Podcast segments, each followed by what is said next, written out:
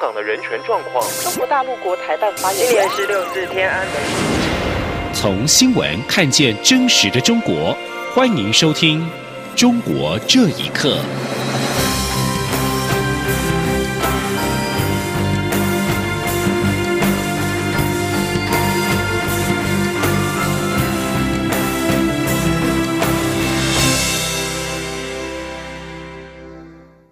欢迎收听《中国这一刻》。蔡英文总统在今天下午接见欧洲经贸办事处新任处长高哲夫的时候表示，台湾与欧盟正在人权、自由以及民主价值议题上进一步加深对话以及合作。双方共同举办了多项的活动，显示台湾重视双方共享的价值，也希望有所贡献。总统并且重申，台湾有能力也有意愿为国际付出。即使面对中国的打压，也不会放弃国际参与的决心。记者欧阳梦平的报道。蔡英文总统在总统府接见欧洲经贸办事处新任处长高哲夫。他在致辞时，首先欢迎高哲夫接任欧盟驻台代表这个重要职务。他并表示，近年来台湾与欧盟的关系越来越密切，双边的贸易和投资都创下新高。台湾有诚意促成双边投资协定的谈判，也期盼高哲夫能够延续欧洲经贸办事处这几年来的努力，和台湾一起推动，让双方的关系。可以更紧密。总统也指出，台湾与欧盟正在人权、自由和民主的价值议题上进一步加深对话及合作。双方不仅从去年开始举行年度人权咨商及劳动咨商。另外，也就性别平权、LGBTI 权益以及气候变迁等议题，共同举办许多重要活动，显示台湾重视双方共享的价值，即使面对中国的打压，仍不会放弃参与并贡献国际的决心。他说：“我们要再次的强调，台湾是国际上有能力且愿意付出的一员，即使面对中国的打压。”我们会依然不会放弃国际参与、为国际贡献的决心。我们希望欧盟作为和台湾理念相近的伙伴，能够持续在国际场域中为台湾发声，共同呃为维护区域的和平稳定与繁荣做出贡献。总统表示，高哲夫在处理亚洲事务上有丰富的资历，也非常熟悉台湾与欧盟关系及台海议题。他期待与高哲夫一起努力，让台湾与欧盟的伙伴关系更上一层楼。中央广播电台记者欧阳梦平在台北采访报道。为了解决反送中的困境，香港行政长官林郑月娥在二十六号的晚上，在湾仔伊丽莎白体育馆举行了第一场的社区对话。大部分的发言的市民不止表达对林郑月娥的不满，还批评警察滥权，并且要求调查过去三个月警察和官员的违规行为。请听以下的报道。这场社区对话是在二十六号晚上七点到九点，在湾仔伊丽莎伯体育馆举行，也是林郑月娥为解决反送中困局而展开的第一场对话，约有一百五十名市民参加。林郑月娥在对话前简短发言说：“对话不是公关伎俩，而是寻求改变，让香港更好，并说改变需要时间，现在就应该开始。”他说：“我听到好多人问呢啲对话系咪做政治 show 或者公关？”林郑月娥表示，她听到很多人问这些对话是否做政治秀、公关秀，特区政府有没有诚意听取市民的声音呢？林郑月娥说。大家这种反应，他完全可以明白。但是无论多艰难，他和他的同事都认为直接对话应该开始。在现场表达意见的市民，大部分都要求政府成立独立调查委员会，调查过去三个月警察和官员的违规行为。系因为啊，你搞到成个香港啊，天怒人怨，习主席都耻与你为这名妇女批评林郑月娥，是他把整个香港弄得天怒人怨。连习近平都耻与他为伍，他指林郑月娥完全漠视民意，管制无能。整场运动走到今天，最大责任的就是林郑月娥，所以他必须下台。在对话进行前后，场外约有两百名中学生组成人链，高呼“时代革命”和“光复香港”等口号。另外有数百人一直在体育馆外集会抗议，高呼“五大诉求，缺一不可”口号。还有学生唱出反修例歌曲，愿荣光归香港。有中学生认为，特首举办对话会不是真正回应市民的五大诉求，只是做表面功夫。你唔好，硬系以为为。以一百五十人你就这名学生表示，不要以为跟一百五十人对话就妄想可以制止怒气，这只会让民怨更沸腾。林郑月娥一天不展示诚意，他们都不会对政府满意。在对话中，尽管有多位提问市民强调五大诉求缺一不可，但林郑月娥没有做出任何承诺。稍早的时候，香港中文大学政治与行政学系副教授黄伟豪接受节目访问，指出，这次是林郑月娥和政府与何李飞最后的对话机会。如果林郑月娥不回应独立调查的诉求，将失去与何李飞和解的机会。为了确保第一场对话会顺利进行，港岛湾仔区多家学校都安排学生提早下课，政府文康设施、医院和诊所提前停止服务，甚至有部分商铺基于安全考虑都提前关门。以上新闻由央广整理报道。另外，香港民间人权阵线在今天公布，十月一号的集会游行申请已经被警方禁止。民政表示，警方以公众安全为由禁止集会跟反对游行。另外，香港电台在今天报道指出，香港警方从六月九号的反对修订逃犯条例示威以来，一共拘捕了一千五百九十六人。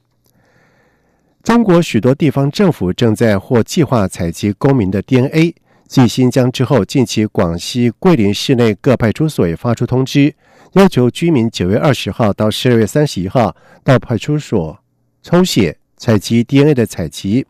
有民众表示，强行采集协议 DNA 明显是侵犯了私有财产以及个人隐私的行为。请听以下的报道：继新疆、浙江宁波、安徽安庆部分地区之后，广西桂林市公安局辖下桂清派出所。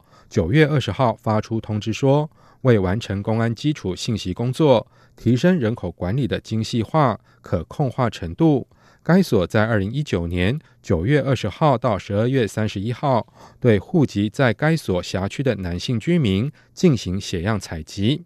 自由亚洲电台记者曾经就此事询问贵清派出所，但是电话始终无人接听。记者转而向该市北门派出所查询。接听电话的一名公安说：“那各个地方不同的，我告诉你，采集是要采集，但是我们这是各个地方不同的，到时候是采集一个人吧，啊，男的。” DNA 是英文脱氧核糖核酸的缩写，是一种生物大分子。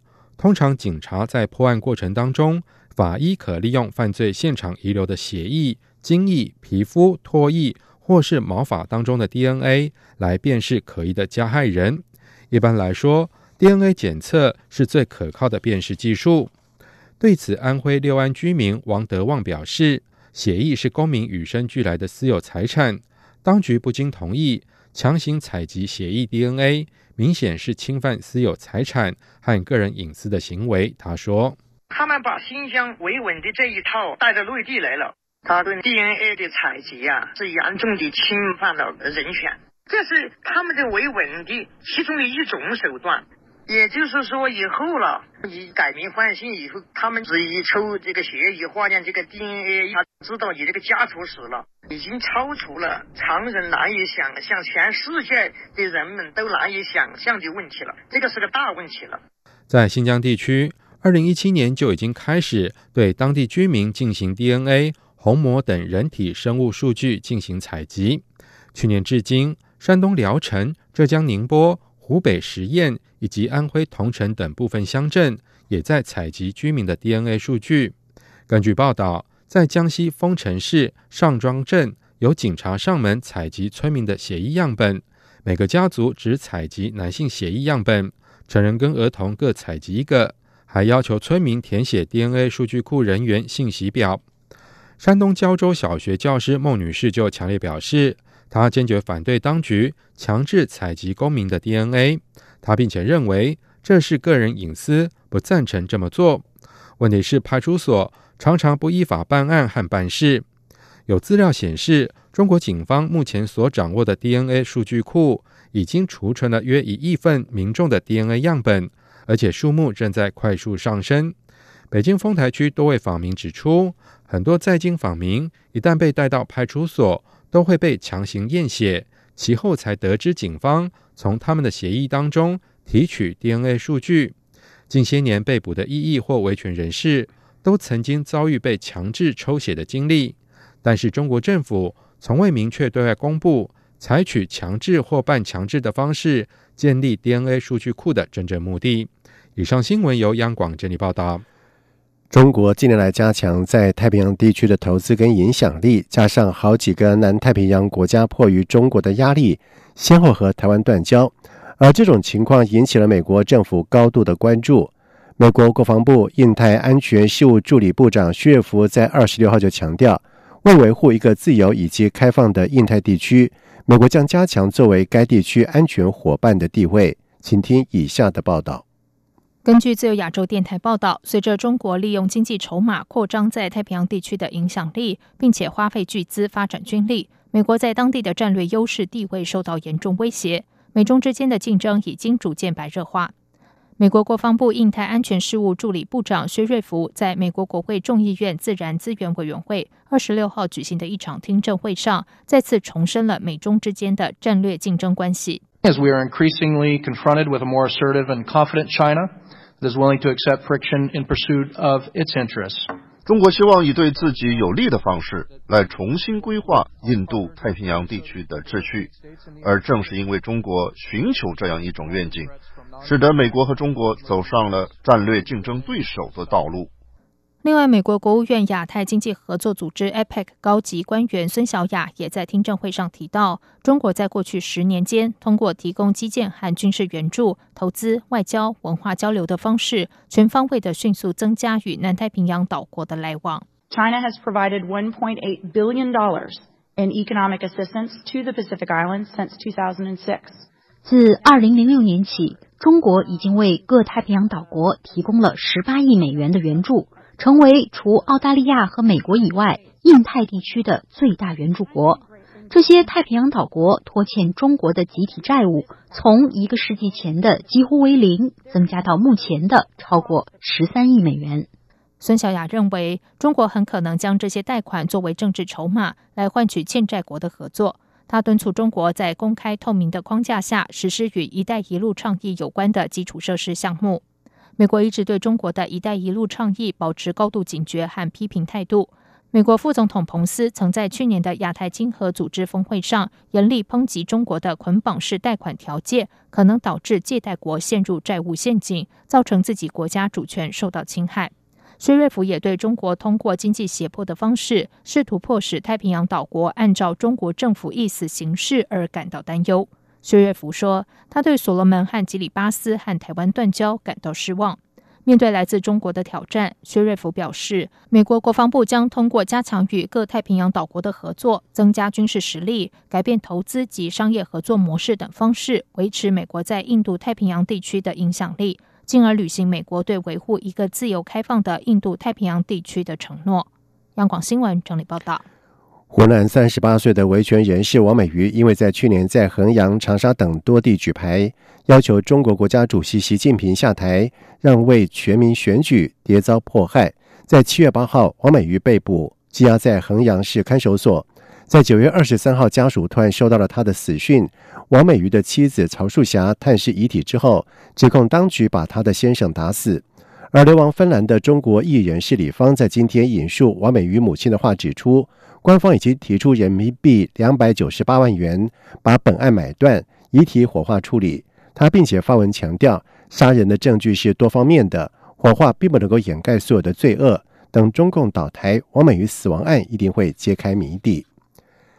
在中国全力维稳猪肉价格之际，路透引述美国农业部二十六号公布的数据显示，中国对美国猪肉的采购量创下八月底以来的新高。光是在十三到十九号短短一周，就采购了三千三百七十五吨。美中将在十月十号到十一号在华府重启高阶贸易谈判，而中方仍将由国务院副总理刘鹤率团主谈。中方借国内猪肉供应短缺之际，选在此时大举采购美国猪肉，能否对十月的谈判产生正面的作用，还有待观察。以上中国这一刻，谢谢收听。